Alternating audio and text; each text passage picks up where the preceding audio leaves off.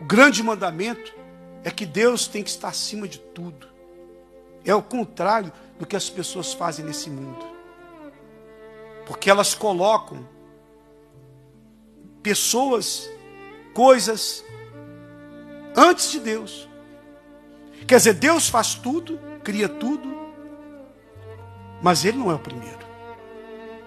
Repare bem uma coisa: essa questão de ser o primeiro. Jesus disse em relação a nós neste mundo. Jesus disse assim: Aquele que quiser ser o primeiro, será o quê? O último.